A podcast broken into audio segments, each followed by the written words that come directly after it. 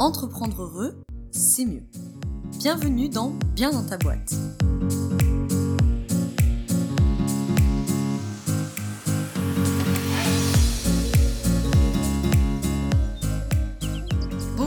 Bienvenue dans ce nouvel épisode du podcast Bien dans ta boîte. Je te retrouve aujourd'hui pour un podcast plutôt business puisque je vais te parler de 5 erreurs stratégiques que je vois chez tous mes coachés. Alors évidemment quand je dis tous mes coachés, c'est un peu exagéré, mais voilà, c'est pour parler des 5 erreurs stratégiques que je vois vraiment très très très euh, souvent. Stratégie business, stratégie marketing, et tu vas pouvoir retrouver comme d'habitude, dans euh, l'article de blog associé situé sur le site dans ta boîte ou dans la description du podcast situé sur une plateforme d'écoute, le sommaire, les timers pour aller à chaque erreur, etc., etc. Bref, tu as tout dans la description, les ressources mentionnées, tout ça. J'avais envie de faire euh, cet épisode du podcast parce que, euh, bon, on a beaucoup parlé de, de bien-être aussi ces derniers temps. Et puis, tout simplement, parce que bah, c'est des erreurs que je vois souvent, donc possiblement que, ben, que tu es concerné par ces erreurs. Donc autant pouvoir les repérer et, les corriger si elles y sont. Avant que j'attaque l'épisode comme d'habitude, je t'invite à nous rejoindre sur le groupe privé Bien dans ta boîte. À l'heure où je te parle, on est ben, 700, il me semble, entrepreneurs et futurs entrepreneurs à nous entraider, à co-construire nos réussites et éventuellement, si tu le souhaites, à recevoir la newsletter Bien dans ta boîte. Le lien est dans la description. C'est une newsletter que je n'envoie que deux fois par mois, mais au moins tu pourras tout euh, retrouver, les contenus, etc. pour être sûr de rien louper. Et puis surtout, tu reçois du coup un mini-article inédit par newsletter. Si ce podcast, euh, si cet épisode te plaît et que tu es par exemple sur Apple Podcast, n'hésite pas à laisser 5 étoiles sur euh, cette application puisque moi ça m'aide à faire connaître le, podcast et puis pour toi ça te prend juste une seconde. Voilà. Et ça aide éventuellement d'autres entrepreneurs ou futurs entrepreneurs à ne pas faire les 5 erreurs stratégiques en question. Donc sur ça je vais pas parler plus longtemps et puis je vais attaquer avec la première erreur stratégique que je vois chez bon nombre de mes coachés. Donc euh, comme tu le sais, donc dans mes coachings, la majorité euh, des coachings sont des coachings quand même assez euh, globaux. C'est rare que des personnes viennent me voir en me disant je n'ai que un problème bien-être ou je n'ai que un problème business. Ça arrive. Mais la plupart du temps, les deux sont forcément quand même très liés. Mais évidemment, il y a dans les coachings des coachings vraiment stratégiques pour l'entreprise, soit des coachings que je fais sur mesure, soit dans les coachings thématiques. Et donc notamment dans ces coachings-là, ce que je vois souvent passer dans la première erreur euh, stratégique, enfin oui, la première erreur stratégique, bah, c'est de pas avoir en fait de stratégie. Alors ça paraît couillon, mais la première erreur stratégique, c'est de ne pas avoir euh, mis en place une stratégie. Et c'est quoi en fait concrètement une stratégie marketing Une stratégie marketing, c'est quatre étapes. L'audit, les objectifs, la mise en place et la mesure des résultats l'audit de l'existant et l'audit de la concurrence. Donc auditer tout ce qui est déjà en place dans ton business, parce qu'on va pas réinventer la roue. En fait, s'il y a des choses qui marchent bien, bah, autant les garder. Et s'il y a des choses qui marchent pas, bah, autant s'en rendre compte tout de suite. Et évidemment, auditer la concurrence, ce que tu connais peut-être sous le terme de benchmark, et donc aller auditer euh, ce que fait la concurrence, qu'est-ce qui se passe, etc. La deuxième étape, c'est qu'on va du coup, une fois qu'on a fait cette audit-là, se dire, ok, voilà grosso modo les grands axes, donc on va rédiger les objectifs de la stratégie. La troisième place, euh, la troisième étape, pardon, on met en place la stratégie.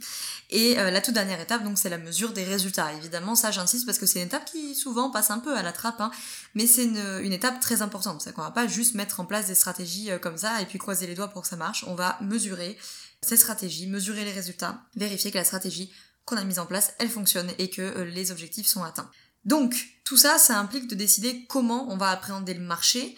Est-ce qu'on l'attaque dans sa globalité? Est-ce qu'on y va avec une spécificité? Est-ce qu'on va même en marketing de niche? Pourquoi pas? Et décider comment on va appréhender notre marketing. Est-ce que on va plutôt aller sur des stratégies d'inbound marketing, des stratégies d'outbound marketing? Quel levier on va privilégier? Alors si je te parle un peu chinois, les stratégies d'inbound marketing, ce sont toutes les stratégies qui permettent, enfin toutes les, les leviers marketing, on va dire, qui te permettent d'attirer les clients jusqu'à toi. C'est tous les leviers qu'on va étudier dans le prochain programme en ligne dans ta boîte qui sera le programme zéro prospection, puisqu'on fait venir les prospects jusqu'à nous. Les stratégies d'outbound marketing, ce sont bah, à l'inverse toutes les, stratégies, toutes les techniques qui permettent d'aller chercher les clients. Donc on va dire des techniques marketing un peu plus classiques euh, comme euh, on l'entend. Donc par exemple en outbound marketing, on va retrouver la publicité typiquement, alors qu'en inbound marketing, tu retrouverais peut-être plutôt la production de contenu comme blog, podcast, euh, etc. En tout cas, il faut que tu aies une stratégie clair et que cette stratégie puisse te permettre une acquisition de clients, qui soit une acquisition efficace évidemment et qui soit une acquisition régulière. Donc forcément, qui dit stratégie claire dit avoir des objectifs clairs euh, pour pouvoir les atteindre et puis pour pouvoir les mesurer. Parce que forcément, si tu as un objectif du type, hum, je sais pas moi, développer ma notoriété euh, en 2021, euh, super. Mais euh, notoriété, on part d'où, on va où, sur quel canal euh, Concrètement, la notoriété, c'est quoi? C'est un nombre d'abonnés, c'est un taux d'engagement, c'est un nombre de conférences, c'est écrire un bouquin, bref. Il faut être le plus précis possible pour bien savoir où est-ce que tu en es, où est-ce que tu vas, et du coup on pourra mesurer tout ça. Et puis c'est important parce que si t'as pas des objectifs clairs, tu n'as pas de stratégie claire, eh ben tu vas t'épuiser en fait. Tu vas, tu vas t'épuiser parce que tu vas faire plein d'efforts, mais tu vas les faire dans tous les sens. Et donc au final, ça va pas marcher. Ou alors, bah, tu auras des petits résultats un peu partout, mais tu vas te retrouver frustré en disant, mais je comprends pas, je suis sur LinkedIn, je suis sur Instagram, je suis sur Facebook, je suis sur Pinterest, je suis sur YouTube, et, je fais des vlogs et machin, et ça marche pas. Bah ouais, mais peut-être justement parce que t'es allé un peu de partout sans réelle stratégie, et que du coup, eh ben, tu récupères un petit peu de résultats partout, mais sans réelle euh, stratégie. voilà. Donc la première erreur à faire, à ne pas faire plutôt, c'est de, ne pas avoir de stratégie. La deuxième erreur que je vois euh, passer très souvent, c'est de ne pas connaître son persona, de ne pas connaître son client idéal. Ton persona, c'est le portrait robot de ton client idéal. C'est, en fait, c'est comme si tu avais toute ta cible devant toi. Tu vois, imagine que toi, tu es sur une espèce d'estrade, là, et que, euh, en dessous de toi, tu vois, hop, toute ta cible, toute ton audience étalée devant toi. Et eh ben, c'est exactement comme si tu avais ta cible devant toi et que tu venais avec une pince à épiler, hop, attraper euh, une seule personne et on va considérer que cette personne, bah, c'est un échantillon représentatif de ton audience. C'est ton persona, c'est ton client idéal, c'est ton client type, c'est bref, t'as plein de synonymes. Cette euh, personne, tu dois tout savoir d'elle, tout. Parce que généralement, le persona, on le cantonne un peu à qui est cette personne, les données démographiques, quel âge elle a, blablabla. C'est important, mais ce qui est encore plus important, c'est qu'est-ce qu'elle veut, c'est quoi ses désirs, c'est quoi ses motivations, c'est quoi les problèmes qu'elle rencontre au quotidien, c'est quoi les solutions qu'elle cherche pour résoudre ce problème. Bref, à partir de là, tu dois avoir toutes les réponses marketing dont tu as besoin. Une fois qu'on a travaillé le persona, le client cible, le client idéal, etc., tu dois à la fin de ce portrait robot avoir toutes les réponses à tes stratégies market. Moi, je le dis tout le temps en coaching, si à la fin du persona, tu es encore en train de me dire ah Laura, je sais pas si je fais un podcast ou un blog, c'est que ton persona, il est pas assez précis. Ça, c'est une question qui doit être posée par exemple dans une interview persona. Forcément. Pas obligé de passer par l'interview persona, c'est le mieux, mais on peut le faire aussi de notre côté. Mais voilà, tu dois, entre guillemets, ne plus avoir aucune question market. Je dis entre guillemets parce que forcément on en a tout le temps. Mais des questions comme ça, par exemple, tu dois pas te retrouver à la fin de ton persona à dire Ah mince, je sais pas où est-ce que cette personne va chercher de l'information. Ça, c'est quelque chose qui doit être réglé dans le persona. Donc une fois qu'on connaît bien son persona, ben en fait j'ai envie de te dire le market il est fait. Après euh, c'est de la mise en œuvre, c'est tout ça, mais tu as toutes les infos, tu sais qui est cette personne, tu sais où est-ce qu'elle cherche de l'info, tu sais ce qui l'intéresse, tu sais ce qui l'empêche de dormir la nuit, à quoi elle pense en se réveillant le matin, quelle solution elle cherche, blablabla. Et donc, finalement, tu as tout à partir de là, tu fais ton market, tu fais ta com, tu fais tes offres, bref, le persona, c'est la base. c'est la base, et pourtant, je le vois en coaching, c'est pas toujours quelque chose de très travaillé, soit ça n'a jamais été fait, soit ça n'a pas été assez euh, approfondi, soit ça a été fait il y a longtemps et, euh, et c'est pas forcément remis à jour. Troisième erreur que je vois passer tout le temps, c'est le fait, pour rester dans cette logique, de ne pas connaître son tunnel de vente. Hein. Donc dans la même veine, une fois qu'on connaît son persona, eh ben il y a le problème de ne pas connaître le chemin par lequel passent les prospects avant de devenir des clients. Et ça, ben forcément, c'est très très très problématique. Hein.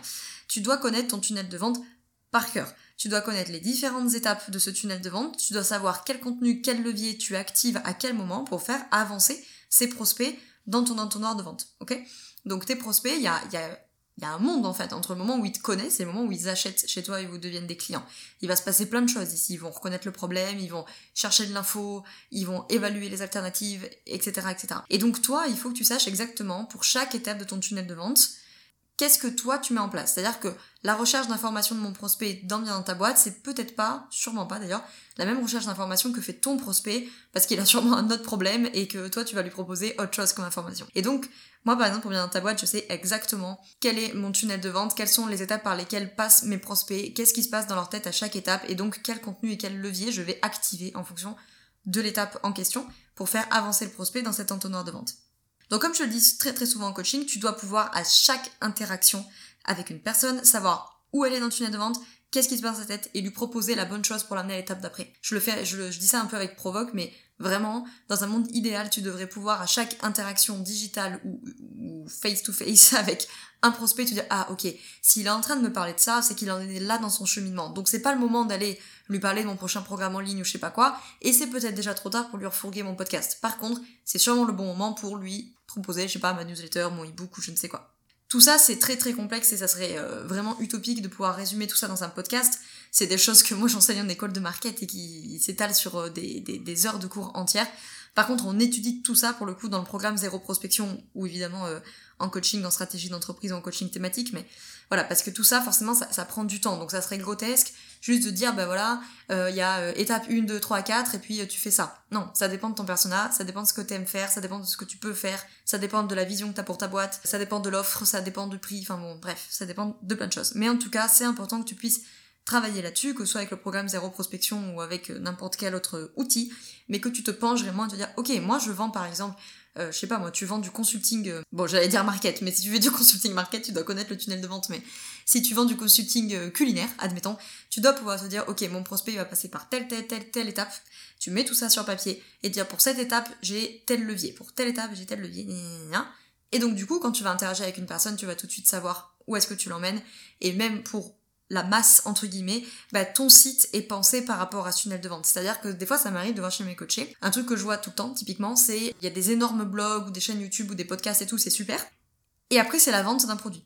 Sauf qu'il y a une étape entre la recherche d'informations et la vente qui est l'évaluation des alternatives. Et en l'occurrence ici, tu dois proposer du contenu qui permette à la personne bah, d'évaluer les différentes alternatives parce qu'elle n'a pas forcément pensé qu'à toi en fait.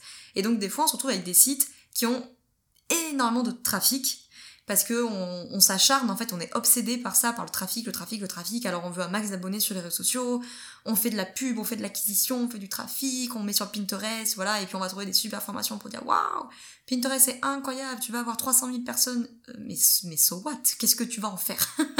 Alors je dis pas que c'est pas utile d'avoir du trafic, mais ça doit pas se faire au détriment de la conversion. Et souvent, je vois des dans mes coachings, euh, voilà, euh, des sites où le trafic ça marche bien, mais c'est pas pensé pour la conversion. Donc là, forcément, il manque une énorme étape du tunnel de vente. Alors forcément, dans l'eau, il y en a qui vont convertir, mais c'est des personnes qui vont dire, mais je comprends pas, je passe ma vie à produire du contenu et bah, pour autant, euh, ça convertit pas. Donc ça, effectivement, c'est un problème et donc ça, ça signe que dans le tunnel de vente, il y a quelque chose qui va pas. Quatrième erreur marketing, euh, enfin stratégique au sens large plutôt que je vois très très souvent, c'est l'erreur de se disperser, c'est d'être victime du syndrome de l'objet brillant. Alors ça, ça concerne souvent les entrepreneurs qui démarrent, mais pas que. C'est le fait de se laisser distraire, de s'éparpiller, de se disperser. C'est à chaque fois que tu vois un truc, tu dis ah je pourrais faire ça, ah mais ça ça a l'air bien, ah bon. Et on se laisse complètement éparpiller et disperser par nos idées. Donc au final, tu fais, euh, ça rejoint un peu ce qu'on disait avant, hein, c'est que tu fais plein de choses, tu mets de l'énergie partout, et donc forcément, tu auras sûrement un peu de résultats partout, mais tu vas rien avoir de très très probant. Donc, pour peu que CF, le point 1 qu'on a vu, bah, pour peu que t'aies pas de stratégie, alors là, c'est euh, épuisement assuré et frustration assurée. Alors là, vraiment, je te le dis parce que je les ai tout le temps euh, en coaching. C'est euh, ces entrepreneurs dont j'ai fait partie moi aussi au début, hein, clairement, je dis ça en toute bienveillance, qui euh, ont pas forcément de stratégie, qui en plus de pas avoir de stratégie se dispersent, ce qui est normal, hein, je veux dire, si t'as pas de stratégie, c'est plus facile de se disperser aussi, parce que quand t'as ta strat et que tu t'es dit ok je suis là, je vais là avec tel objectif, par tel chemin et avec tel levier, t'es moins victime du syndrome de l'objet brillant, parce que quand tu vas avoir un truc qui, qui entre guillemets attire ton attention, tu vas dire ok est-ce que ça rentre dans ma strat, est-ce que ça va m'aider à atteindre les objectifs? Non, ok alors je mets ça de côté, je verrai plus tard si je le fais ou pas, tu vois. Donc forcément si t'as pas de strat, bah ça va euh, aggraver, entre guillemets, euh, le problème de la dispersion et de l'éparpillement. Mais alors si tu cumules les deux, parce que bon, il y a des gens qui ont quand même des strates et qui vont avoir tendance à s'éparpiller, moi aussi d'ailleurs, hein, il faut... Je pense tout le monde, on se fait un peu violence pour se dire non c'est bon, Laura, reste concentrée, tu feras ça plus tard, ou pas d'ailleurs. Mais c'est vrai que si tu cumules pas de stratégie plus cette tendance à, se disperser, à te disperser et à t'éparpiller, bah en fait à long terme ce qui va se passer c'est que tu vas passer beaucoup d'énergie mais dans plein de petits trucs. Donc tu vas avoir plein de petits résultats partout, rien de très probant. Et donc tu vas sûrement te frustrer et te, et te décourager. Donc il faut vraiment se focus et se dire ok voilà où j'en suis, voilà où je vais, avec quels objectifs, quelle stratégie, quels outils, voilà comment je vais mesurer si ça va marcher ou si ça va pas marcher et je ne me disperse pas de cette ligne-là. Je reste focus, focus, focus, focus là-dessus. J'insiste vraiment, hein, je te dis pas que tu peux rien faire d'autre de ta life que de remplir ta stratégie, on est bien d'accord, mais il faut pas, voilà, il faut pas se disperser. Et du coup, en étant à 100% là-dedans, tu vas avoir 100% de résultats là-dedans. Alors oui, tu auras 100% de résultats sur un ou deux piliers. Mais il vaut mieux 100% de résultats, enfin les 80% de résultats sur un ou deux piliers que 5% de résultats sur 10 piliers. Parce que c'est pas euh, cumulable, si tu veux, les, trucs entre eux. Et puis de toute façon, toi, évidemment, tu seras beaucoup moins frustré, beaucoup moins fatigué aussi. Et ça veut pas dire que ça va rester comme ça toute ta vie. Hein. Moi, c'est aussi une peur que j'ai eue. Moi, c'est une erreur clairement que j'ai faite. Au début, je me suis mise partout, je me suis un peu éparpillée. Et donc après, euh, je dirais un an et demi après, il a fallu faire le travail de dire, bah ok, j'ai déjà mis des efforts sur tel et tel réseau social, bah tant pis, je vais arrêter parce que je vais me reconcentrer sur les deux principaux. Donc forcément, c'est, au début, c'est difficile parce que je me disais, ouais, mais quand même, j'ai déjà fait tout ça, c'est con, il y a déjà une communauté là, il y a déjà une communauté là. Mais voilà, je me suis fait violence en mode, allez, c'est bon, Laura, tu te ressens, tu refocuses et tu vas te concentrer là-dessus. Et comme me disait euh, Sonia qui m'accompagne sur la partie marketing, elle me disait mais Laura, ça veut pas dire, c'est pas parce que maintenant tu laisses tomber cette partie-là pour te concentrer sur, euh, en l'occurrence, Instagram et Facebook, que ça veut dire que toute la vie de ta boîte, tu retourneras jamais sur d'autres réseaux mais plus tard quand ça sera possible ou quand tu auras quelqu'un euh, à qui euh, le déléguer. Et de la même manière, quand j'ai recruté pour euh, voilà pour déléguer, bah, j'ai eu cette question de me dire est-ce que le plus important c'est de déléguer ce sur quoi on est focus ou justement d'aller déléguer ce que j'ai pas le temps de faire? Bon ça après c'est des choix d'entrepreneur, chacun fait ce qu'il veut. Moi j'ai fait le choix de plutôt rester là où on était focus pour mettre vraiment le paquet là-dessus, être vraiment en push sur ces piliers là et pas se disperser et qu'on reste focus et puis on verra plus tard. Et enfin, la dernière erreur euh, que je vois souvent euh, passer, c'est de ne pas avoir posé des bases solides pour son business. C'est un poil différent de la question de la stratégie, parce que ça vient même avant, en fait, avant la strat. C'est-à-dire qu'avant d'avoir fait ta stratégie marketing, il faut déjà avoir posé des bases solides pour ton business, c'est-à-dire vraiment des éléments de base dans l'entrepreneuriat, mais que des fois on voilà on, a passé vite dessus parce qu'on savait pas le faire, parce qu'on était pressé, parce qu'il fallait vite que ça démarre, bref. Ou qu'on a bien travaillé à l'époque, mais depuis, euh, ça a évolué. Quand je parle d'éléments de base, je parle de choses vraiment les bases en fait, les fondations de ton business qui peuvent te paraître un peu genre ouais ouais ouais ouais, ouais je ferai ça quand j'aurai le temps, mais qui en fait sont fondamentales comme petit 1, tout ce qui est branding, c'est-à-dire ta marque, ton identité de marque, ton capital de marque, tout ce qui est problématique, à quel problème je réponds, à quel problème je me consacre, et pareil, un problème c'est pas aider les gens à mieux manger, Hein, il faut quelque chose de plus précis que ça. Le troisième point, c'est ce qui est promesse de marque. Quelle est la promesse? Comment on la fait percevoir à la cible? Et comment on va tenir cette promesse dans le cadre de l'expérience évidemment qui est vécue par le client? Et le dernier point, hyper hyper hyper important, c'est ta vision, tes valeurs, ta mission. Tout ça, c'est des éléments basiques. Et quand je dis basique, c'est pas au sens euh, secondaire. C'est pas euh, c'est quelque chose de basique donc c'est facile et pas du tout. C'est basique au sens c'est la fondation, c'est la base. Si t'as pas ça, c'est pas la peine de faire la suite en fait. Et ça, je le vois, des fois j'ai des coachés qui débarquent avec des super stratégies d'acquisition, machin, j'ai fait de la pub Facebook et tout. Et quand je dis ok, c'est quoi le problème auquel tu réponds? Bah, je sais pas trop. Ouais, non, alors il faut qu'on soit clair là-dessus du coup. Donc il faut vraiment que ce soit très très clair dans ta tête. C'est quoi le problème auquel je réponds? C'est quoi la promesse de ma marque? C'est quoi euh, ma vision, mes valeurs, euh, ma mission, etc. etc. C'est quoi mon branding? Et du coup, c'est quoi la strat? On en est où? On va où? Comment est-ce qu'on va y aller? Donc les objectifs. On met en place la strat. Avant même d'avoir mis la stratégie en place, on a réfléchi à euh, comment on allait mesurer, qu'est-ce qu'on allait mesurer, comment on allait mesurer pour voir si la stratégie fonctionne ou pas. Et évidemment, pour avoir mis tout ça en place, il faut des bases solides, il faut bien connaître sa cible, son persona. Donc ça c'est pareil, hein. la cible c'est pas, euh, ça on me dit tout le temps, euh, c'est quoi ton persona? C'est les femmes de 25 à 35 ans, non mais ça c'est pas un persona ça, c'est le persona c'est Julie, 32 ans, qui a un T2 dans le marais, je sais pas où, euh, elle pense à ça le matin, c'est ça sa journée type, c'est ça sa personnalité, c'est ça les marques qu'elle aime bien, enfin voilà, c'est vraiment c'est un portrait robot. C'est un Sims en fait. si tu fais partie de la génération qui a joué aux Sims, bah ton personnage, bah tu crées un Sims, voilà. Donc voilà, pour euh, faire toute cette stratégie, bah, il faut des bases solides, il faut bien connaître son personnage, il faut bien connaître son tunnel de vente, parce que du coup ta stratégie va servir cette acquisition, comment faire entrer dans le tunnel, comment on accompagne dans le tunnel, comment on convertit à la vente, et qu'est-ce qu'on fait des gens qui ont acheter en fait. Parce que euh, je sais plus qui dit ça d'ailleurs. Peut-être Thomas Burbidge je suis pas sûre de ça qui dit que le marketing commence quand le client a payé. Enfin quand le prospect a payé quand le client arrive quoi. Bref je ne sais plus qui a dit ça je crois que c'est Thomas Burbidge mais je veux pas dire de bêtises. En tout cas la personne qui a dit ça c'est très très juste.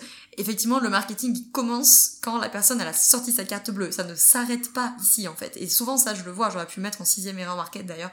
C'est que il n'y a pas d'expérience client. Donc ton tunnel de vente, il s'arrête pas à la vente. Il y a une dernière étape qui est évaluation, fidélisation, évangélisation. Et donc là, il faut penser l'expérience qui va être vécue par le client dans le cadre de l'utilisation de ton produit ou de ton service.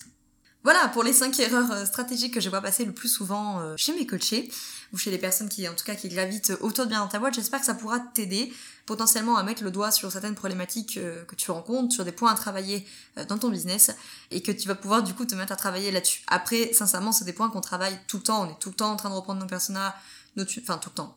Tout est relatif, mais c'est pas voilà, c'est pas fait un jour et puis bam, c'est gravé dans le marbre et on n'y revient plus jamais mais en tout cas c'est des éléments de base qu'on doit connaître. Et si déjà dans ton business tu connais ton persona, ton tunnel de vente, que tu as une stratégie claire, que tes bases sont solides, bon bah j'ai envie de te dire que tu te disperses pas une fois que tu as mis tout ça en place, il euh, y a quand même de, de très très bonnes chances que ça se passe très très bien. En tout cas, si tu as besoin d'aller pour travailler tout ça, évidemment, je suis à ta dispo en coaching d'une manière ou d'une autre ou avec le programme Zéro Prospection dont je vais pas te parler trop maintenant parce qu'au moment où je t'enregistre ce podcast, euh, j'ai pas encore euh, fait le lancement donc je vais garder un peu de suspense. Mais le programme, euh, en l'occurrence Zéro Prospection, sera ou est, selon quand tu écoutes cet épisode, un programme pour t'aider à mettre en place, à définir justement ta stratégie d'acquisition, mettre en place une stratégie d'inbound marketing, donc mettre en place une stratégie qui te permet de faire venir les clients jusqu'à toi et par définition d'avoir zéro prospection à faire, de ne pas avoir à faire de la prospection au sens classique de la chose. Moi je ne prospecte personne sur bien dans ta boîte, mais parce que j'ai une grosse stratégie d'inbound marketing qui est mise en place. Et encore une fois, parce que euh, j'ai fait toutes les études personnelles, mon tunnel de vente, blablabla. Bref, tout ça, je te l'apprends euh, dans le programme. Et voilà, ça pourra notamment t'aider, euh, si tu veux pas venir en coaching pour, d'une manière ou d'une autre, pour une raison ou pour une autre plutôt, ça pourra t'aider à travailler là-dessus. Et si tu ne souhaites pas passer par là, eh ben, tu peux tout à fait prendre une feuille ou ton carnet, un stylo, et te mettre à travailler, tac, reprendre les bases, la promesse, machin, bidule, l'audience, le tunnel de vente, on met en place une stratégie, et peut-être qu'elle sera pas parfaite, mais ça sera toujours mieux que de ne rien avoir. Voilà. J'espère que cet épisode t'a plu. Si c'est le cas, n'oublie pas de mettre 5 étoiles sur iTunes, et puis éventuellement, ça me ferait euh, très plaisir que tu partages cet épisode si tu connais euh, un ou une entrepreneur, voilà, qui est peut-être pas euh, très très au clair avec tout ce qui est stratégie, business et marketing, et que ça pourrait l'aider d'écouter ce podcast. N'hésite pas à lui transférer pour qu'on soit de plus en plus d'entrepreneurs à être bien dans notre boîte. voilà. Parce qu'être bien sa boîte, c'est beaucoup de bien-être, mais c'est aussi avoir un business qui fonctionne et qui est fructueux et qui est rentable et, dans lequel on se sent bien. Je te remercie d'avoir écouté cet épisode jusqu'au bout. Je te souhaite une très belle soirée ou une très belle journée selon quand tu m'écoutes. Et surtout, je te souhaite d'être bien dans ta boîte. Ciao ciao